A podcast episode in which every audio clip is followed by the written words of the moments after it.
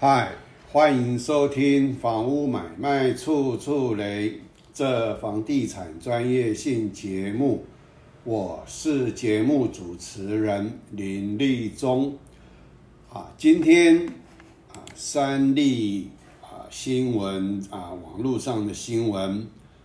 那他今天啊有提到，我们就是全国性的这个。推案量，哦，它这个创新低。那现在我们所看到的这个台北市呢，啊，就是去年的第三季和今年的第三季，台北市衰退了二十四点九，新北市增加五点一，桃园市啊减少了四十九点二，啊几乎腰斩，基隆市。减少了一半以上，新竹地区也是超过一半，宜兰地区啊四十趴啊，将近四十一趴，那总计是三十一点九。那这个呢是比较属于领先的指标啊。那我上礼拜五呢，我去新北市公务局，因为有一些业务。那我去这个嗯，就是公益大管理科，然后再去那个建管处的啊这个使用执照变更科啊变更啊变变更的那个那个单位啊，一直在建管处下面，就询问一些事情。那那天。啊，就是穿过那个位置才到工业大管理科。那因为我的主要目标是在工业大管理科，所以也没有特别去太注意当时的人有多少。这个今天这个新闻啊出来以后，啊，这个我一点都不意外，啊，因为他这个已经在早几年前都已经早就已经要。这个打算要推案的，因为这些案子一定是在这个平均地权条例啊，这个就是预售案呢，就是买方不能啊，就是也就是不能再再销不不，反正就平均地权条例呃，这个通过以后，造成整个红单不能啊这样的方式操作，所以投资客啊没有炒作空间，纷纷。啊，不再进场。好，那我礼拜礼拜上礼拜五，我到了使用使用执照变更科看的时候，才发现到人非常的稀疏。那我今天特别啊啊，我今天这个的图呢，是从啊要特别强调，这不是我自己做的啊。那这个是三立新闻，那。这个三立新闻的资料来源是从《助展》杂志啊这个得到的。那我不知道《助展》杂志是不是就是他也是这样子把它 copy 下来啊？那我今天就借用他的东西啊，因为啊我势必一定要东西我才能讲，所以等于这一部分呢哈，这个没有要侵权的意思。那我今天就特别到了公务局，啊，我特别在啊下午才出发。那我到的时候大概将近两点。好，那他现在呢，新北市公务局的业务呢，啊，建造服务柜台，啊，建造挂号及法令咨询等待一人，啊，综合行政柜台零，啊，辨识服务柜台，也就是使用执照变更呐。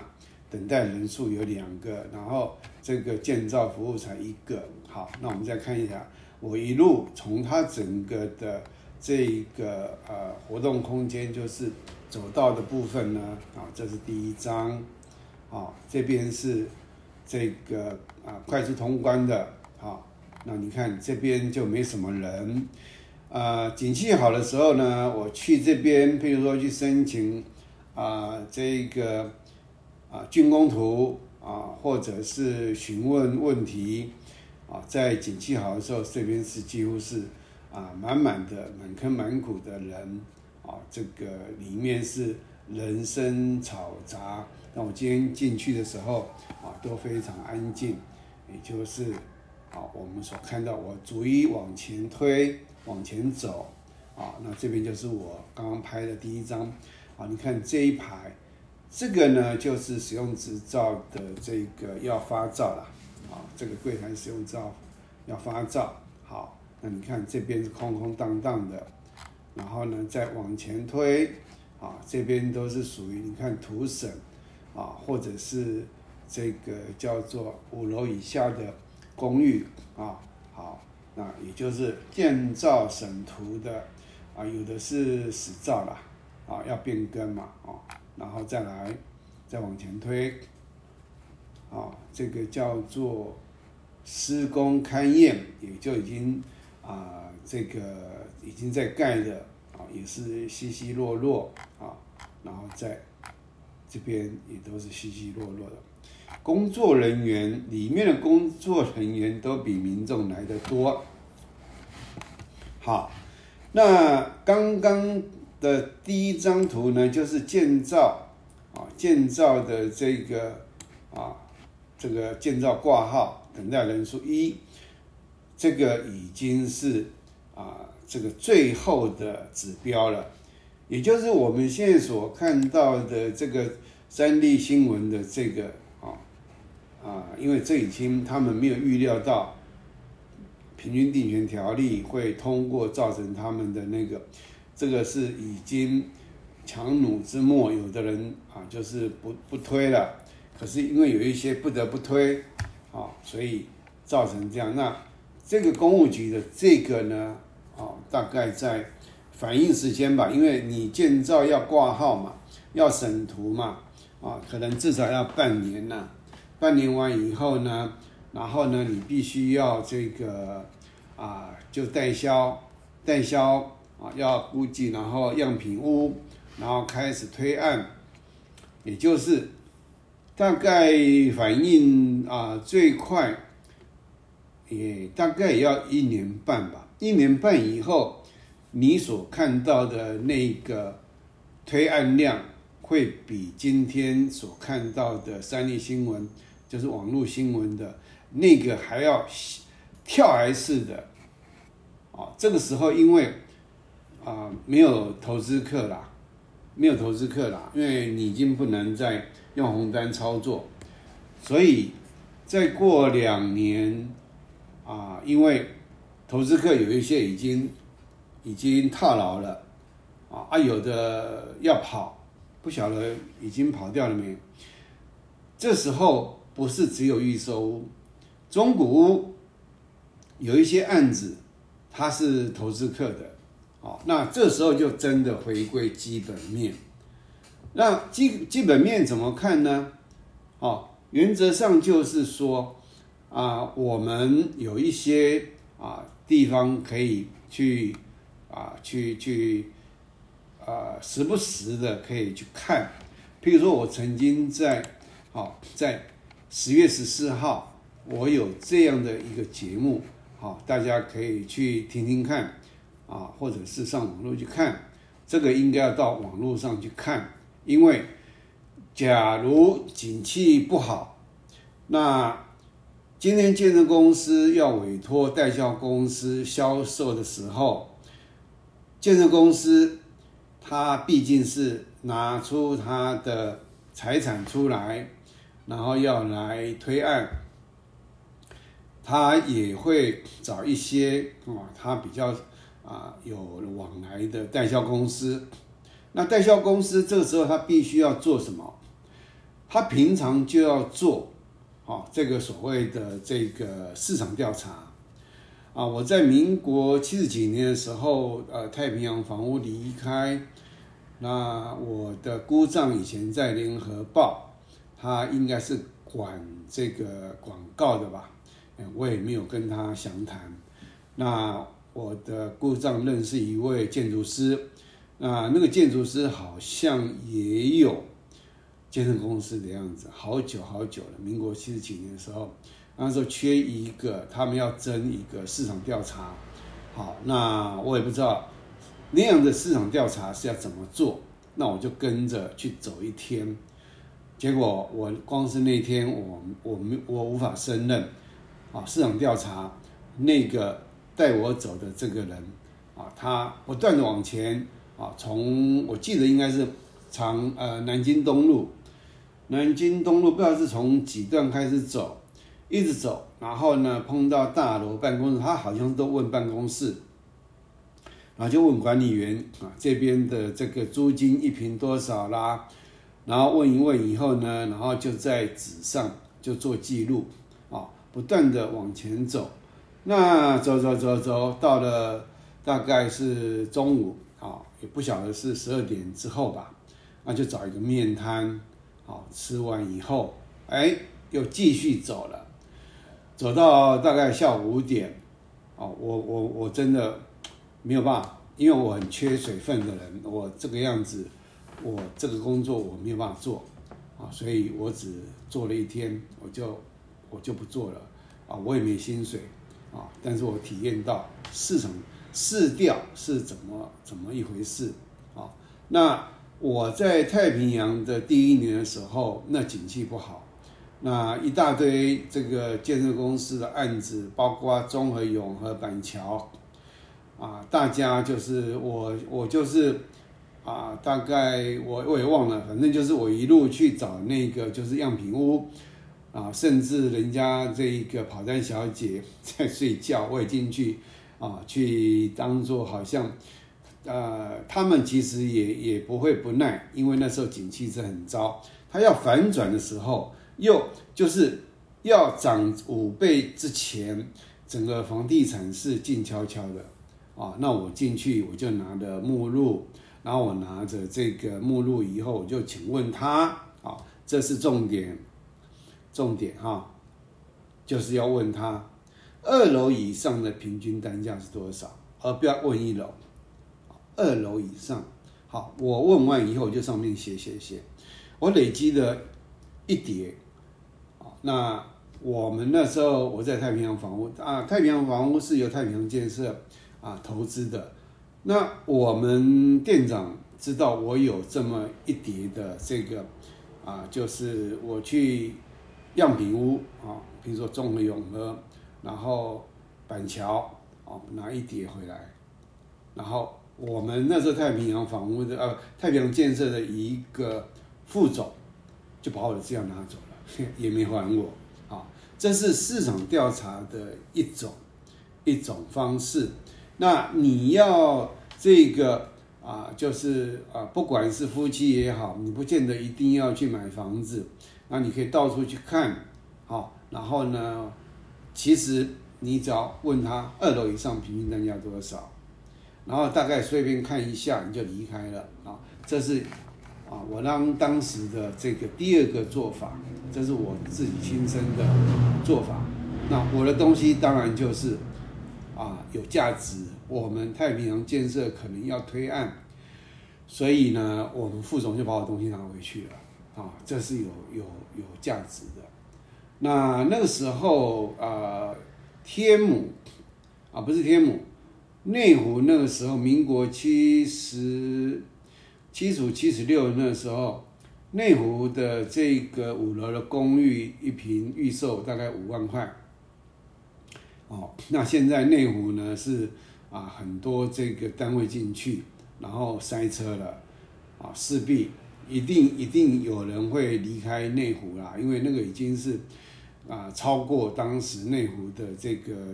我是觉得它的交通已经打结了，尤其台塑又进去了啊，这是闲话。好，那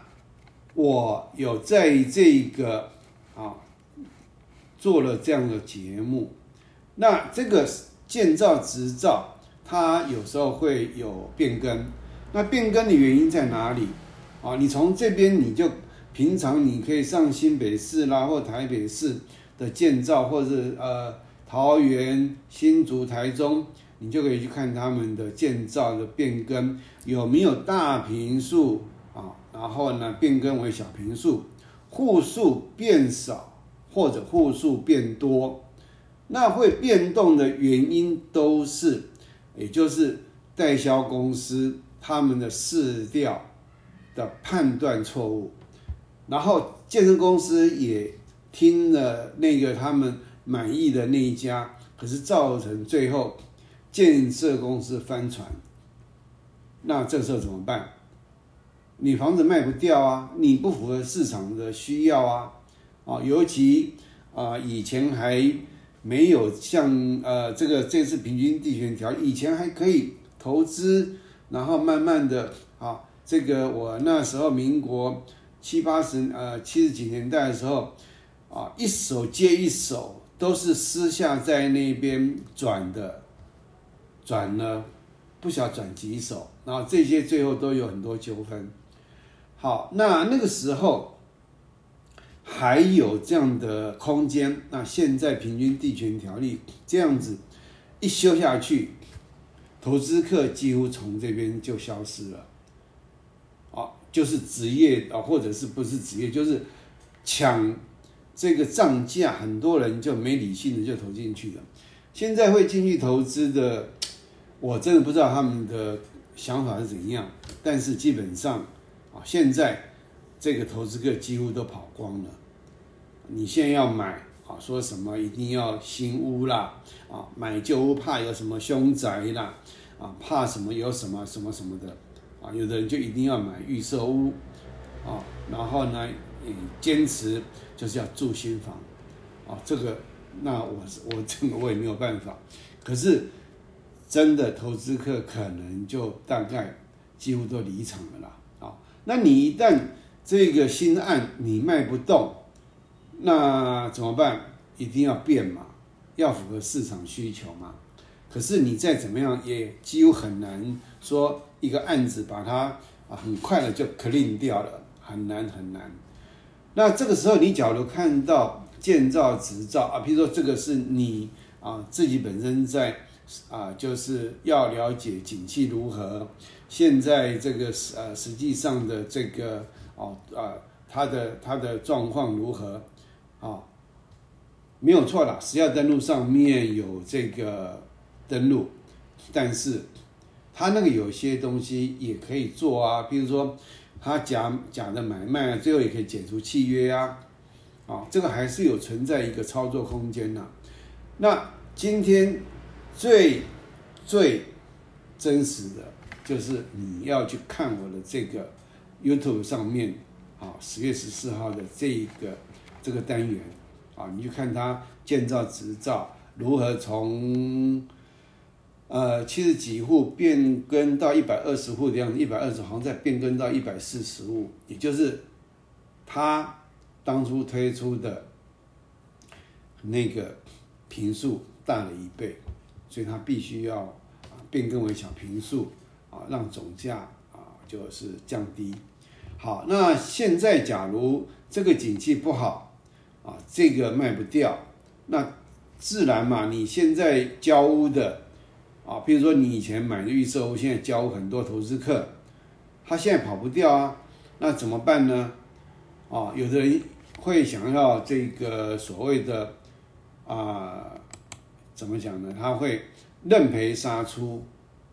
啊，那假如认赔杀出，也就没有房地合一税了。啊，那有一些就他可能财力比较雄厚吧，可能就是啊，总之这个时候你就势必一定会被克到。假如你要赚钱的话，一定会被克到房地合一税。十年之后，十年之后的房地合一税好像是二十趴，那。前几年好像四十五趴，啊，那几乎就这个投资客就是做白工了啦。所以呢，这是第三种的方式，啊，你可以上这个政府单位的这个建管处的建造执照，啊，那看它啊有没有变动，啊，再来，你可以这个上司法院的法拍。啊，看看它的这个案量多不多，有没有暴增？假如有暴增啊，代表一些人他缴不出房贷，那这时候就被银行呢啊，这个就是查封拍卖那这个时候啊，它会像滚雪球一样，一直滚，一直滚，一直滚。我在民国八十几年的时候，我在仁爱路的一家不动产鉴定公司啊，也就是现在的估价啦，估价啊，土地估价师啊，呃，土地估价师呃那个公司啦。那因为我那时候是在这个啊估价师啊估价完以后有估价报告书。那有一次我应该是到。省银的这个银行，啊，公家单位、公家银行，那时候省政府还在，那啊，很多省议员就是他有建设公司，他没有拿这个所谓的这个担保品，那直接就是施压，好，然后就向银行啊，就是融资，那。融资完以后呢，过了几年，民国八十几年八，我我那时候是民国，民国八十二、八十三的时候，好啊，我有一个这个报这个估价报告书送到这个银行，那我就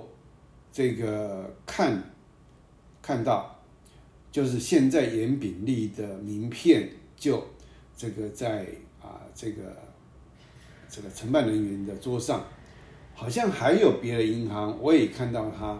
所以后来的银拍屋是因为法拍拍不出去，一直拍不出去。然后呢，这个民国八十九年，就是两千年，陈水扁选上总统以后，他就召开国事会议。然后那时候因为啊，这个建设公司被这个银啊被这呃呃银行呢被建设公司拖累了。因为呆账太多了，啊，比如说大安银行呐，啊，万泰银行呐，啊，还有哪还同啊，还还万还还有万通吧，万万通还是什么，反正统一投资的啊，民营银行，然后呢就是呆账，然后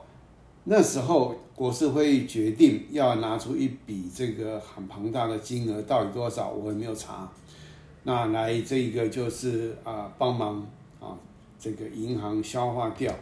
就是把这个呆账打掉。可是呢，这个银行必须要，比如说欠啊，比如说啊，东地市，假如这个这个欠这个案子欠了一亿，那他必须银行必须要以啊其他的案件呢包裹在一起，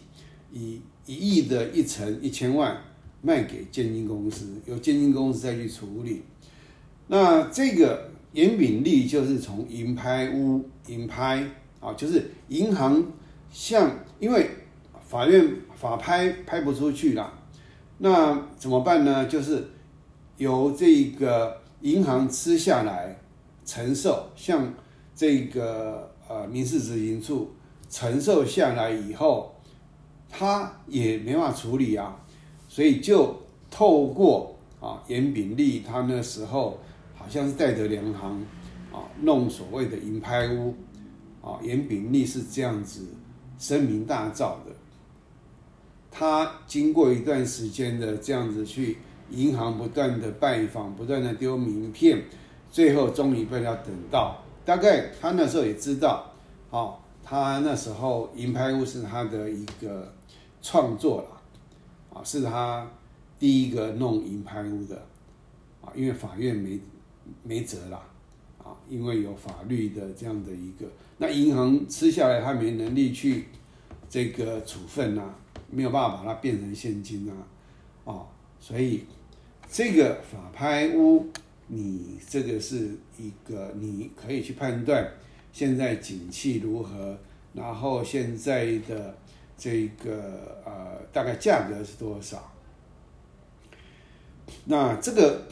假如这样子法拍屋案件不断的多的时候，啊，那就会造成它会一个破坏效果，就是你现在你的成屋啊，你的成屋，假如说现在因为你当时预售你可能买个六十万，那之前后来啊，因为这几年呢都没有房子可以买，所以很多这个一般的啊这个。想要买房子的人，他势必啊有房子他就抢着买，所以很多人会买贵了。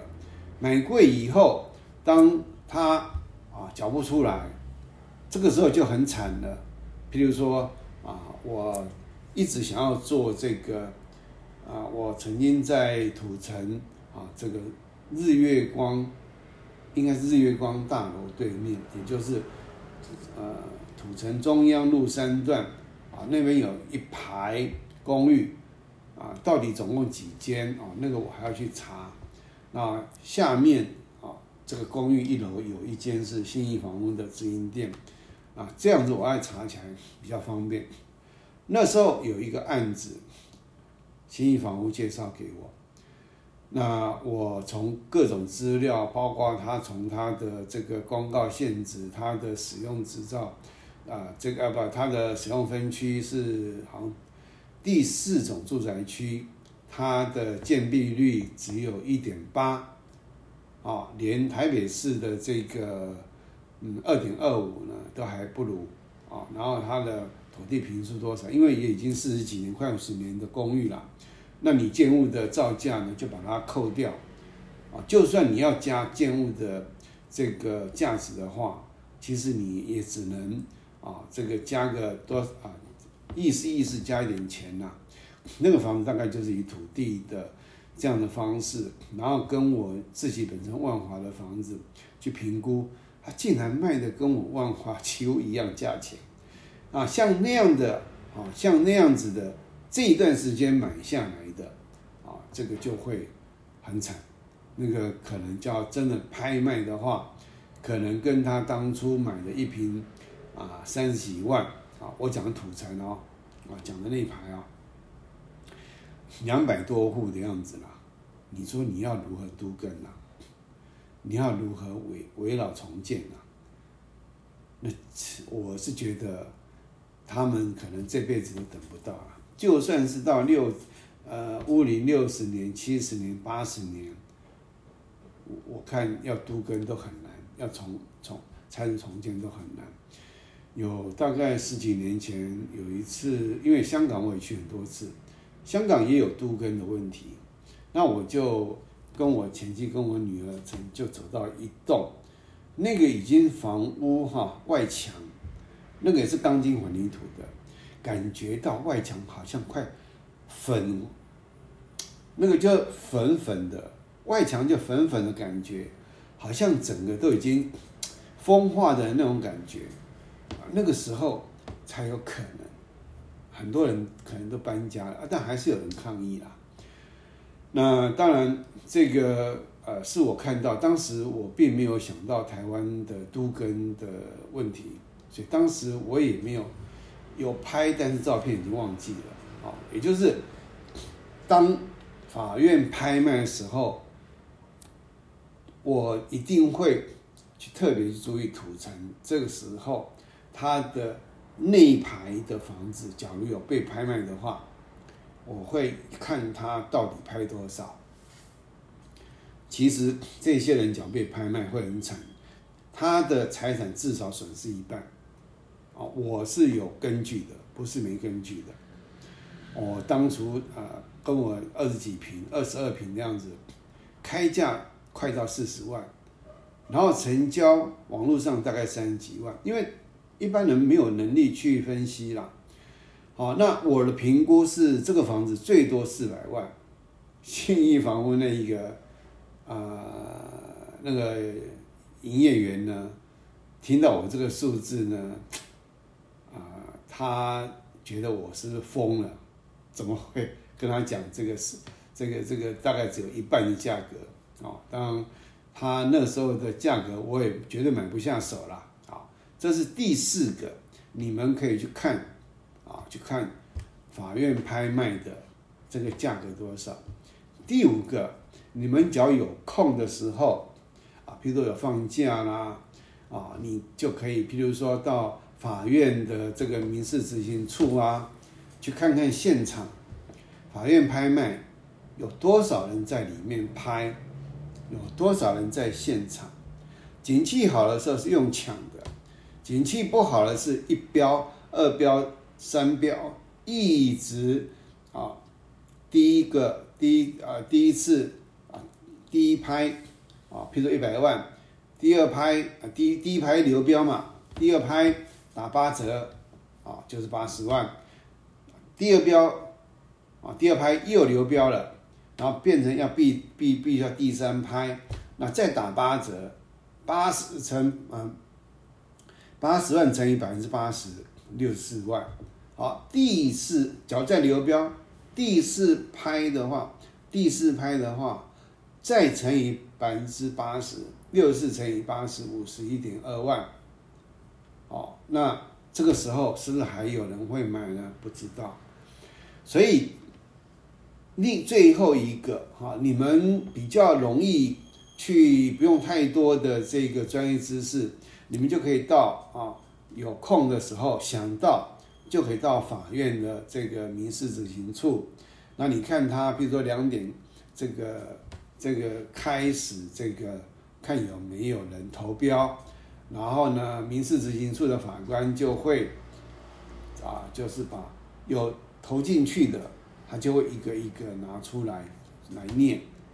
那假如没有的话呢，啊，那天就是直接就结束掉了。啊那你讲人数很少呢，代表那个景气是一直往下走。那民国七十几年，七十八、七十九啊，我忘了，应该七十九吧？啊，也就是我七十五到七十九这一段时间呢，台湾的房地产涨了五倍，那股价呢一直到一万两千多点。好，那。那个热钱退潮以后，民国七十几年的时候跌到股市跌到两千多点。那我在民国七十九年在淡水买了一间一楼，啊，那地下室是阳光层，就是直接有窗户的地下室，它等于是一楼没有填平，然后往下挖，然后呢就是中庭在地下室，啊，然后。我假如在地下室把我的那个呃这个墙壁打掉，然后我就可以直接走到到外面去。我那时候啊，我的条件卖方几乎照单全收啊。那个那个案子呢，是我吴京啊，就是我意意外啊，那个完全没有想到会赚钱的，但是赚钱的。那那个是在那样的背景之下，接下来就是大概十十几年这样的不景气啦，真的很惨，很多房子就是变成烂尾楼，哦，所以大概要比较啊比较剧烈的，现在还比较啊看不太出来，比较剧烈的一个。降价的话，可能要四年五年以后了，所以这个法院民事执行处的法拍，你们可以去现场看，看看有多少人，看看有多少个第几标，啊，第几拍，有没有有没有流标？那流标以后，民事执行处的法官就会问债权人，比如说银行啦，或者是这个啊地下钱庄啊，不不是地下钱庄啦。就是正式放款的了哈，然后呢有没有要承受的？就是当那天的这一个啊第一拍、第二拍、第三拍，然后呢拍不出去，那那天公告的价格会问债权人要不要承受？假如债债权人有不止一个、两个、三个、四个啊，也都可以承受。承受以后，这个案子就。变成，变成怎样？变成就消化掉了。还另外一个啊，我现在想起来，也就是说，今天如果啊，因为现在有很多这个私人或者是银行啊，他今天呢就是钱贷放出去，在抵押设定，它有一个地方是叫做留抵契约啊，留抵契约以前在。啊，民法物权篇就是抵押权那一个部分呢，也就是你不能说啊，今天啊在啊就是房屋所有权人，假如欠债权人的钱还不出来，然后由债权人就直接啊把它吃下来，不需要经过法院拍卖。现在没有了，现在可以啊，就跟动产一样啊，比如说你今天你缺钱，然后你拿你的戒指到当铺去，叫动产，然后约定三天，一个礼拜，你假如不拿钱来赎啊，利息不还，他就这个戒指就是以当初你借多少钱，他就以那个价格把你吃下去了，他就可以成为他的。那以前这个。民法还没修之前，这个是被禁止的，留底契约是禁止的。那民法修正修修完以后，这个是变成是被合法，也就是很多债权人就会用这种所谓留底契约。那留抵契约应该也会在实价登录上面会啊会显现出来，只是怕说我们这个。啊，地震书的地价课，他把它掩盖掉了，不把它实际上的这个啊留底契约是多少钱，然后也要照多少钱去登录，啊，很怕说是地价课把它这个不不让它在使用啊这个这个呃这个私下登录上面呈现了，啊，所以有些案子可能就看不到了，那但是。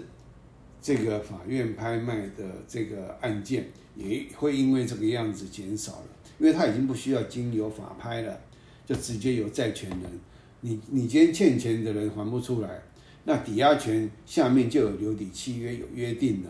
啊，他就可以直接债权人直接拿了这个这个这个一些啊，确实经过催告然后不还，然后已经到了时间了，然后符合条件以后。债权人就直接到地震事务所办过户了，我想这个是我们一般比较难看到的，啊，我包括我也不一定看得到，但是我知道有这个东西，所以法院拍卖案件啊会减少，但是假如啊连这个留抵契约债权人都不吃的时候。好，你看看这个时候的价格就是非常悲惨的，因为他吃下来他也会赔，他也会赔啊，他他何必呢？就让让法院去拍啊，然后他取得假如不够不够足偿的时候呢，啊，他就会剩余的啊，就是去跟法院呢申请啊债权凭证，那一段时间就去查这个欠他钱的这个这个屋主。他的这个财产清到国税局查查他的财产，啊，当时的这个状况如何？有财产就封，又就就把它查封，然后取啊这个这个拍卖，然后呢求偿，啊，所以假如案件多的时候呢，这个已经很惨烈了。你再看它是不是一直流标，然后变成会有一个叫特别的。第四拍的时候，它就会有个特别的，那个我有点忘记了。你们可以上司法院的法拍的那样的一个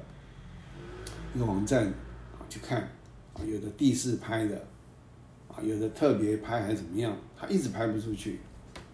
那就是没有人接了啦。那要接的人都嫌房价太贵了啦。也就是接下来会买房子的人，其实都是真正有需求的，或者就是建设公司买公寓啊，要要要这个拆除重建的啦。当然，新房子还是有需求啊，不可能说完全没有需求。可是它的推案量会非常的让你非常的啊，非非常的这个嗯。我记得，哦，我我我这个我隔壁啊，在民国，我是七十几年到台中代销，然后认识一家健身公司，啊，碰到代销公司，啊，代销公司就在我家隔壁，他民国七十九年有案子还是八十年，那那个时候呢，我隔壁啊，这个一瓶卖三十二万，结果过了几年，也就是景气不好嘛，那个时候曾经到好像是几万吧，哦，那现在这一波竟然涨到六十几万，那都虚胖了，我看到我都快疯了，我都已经不敢相信我眼睛，好好，所以今天要如何好这个去判断啊？也就是我这集最终跟大家讲的是，这个景气确实很确定了，很确定已经往下了。啊，今天这个助展助展杂志的啊助展杂志啊已经呈现的，你看按量少了一半，就是很多县市少一半嘛。那接下来就是我也给大家看公务局的这个，对不对？就一个啊，啊，以前是可能排个六七个，案件多到不行啊，所以接下来的推案量会更少，因为推下去一定一定死的，没有人买啊。以后会中古屋去破坏这个成屋，或者成屋，他为了要这个啊，赶快换取现金，可能当初他追价一瓶六十万，他可能愿意啊赔啊五呃一瓶五十万，可能都还没人要接，所以不晓得是啊，可能大部分都是以成屋会造成价格破坏，然后这个时候成屋假如卖已经跌破。呃，一般中古屋的价格的时候，中古屋自然就会往下，往下，然后再来法拍屋的价格也会往下，就是成屋、预售屋会造成价格破坏啊。这个要啊比较明显的变化会剧烈往下的话，应该要到三年、四年以后了。可是现在我们看到的这些指标啊。建造挂号的，这个已经是最最最最后的一个一个指标了。好，那这期这集就跟大家来这一个呃啊分享到这里，谢谢大家的收听，谢谢。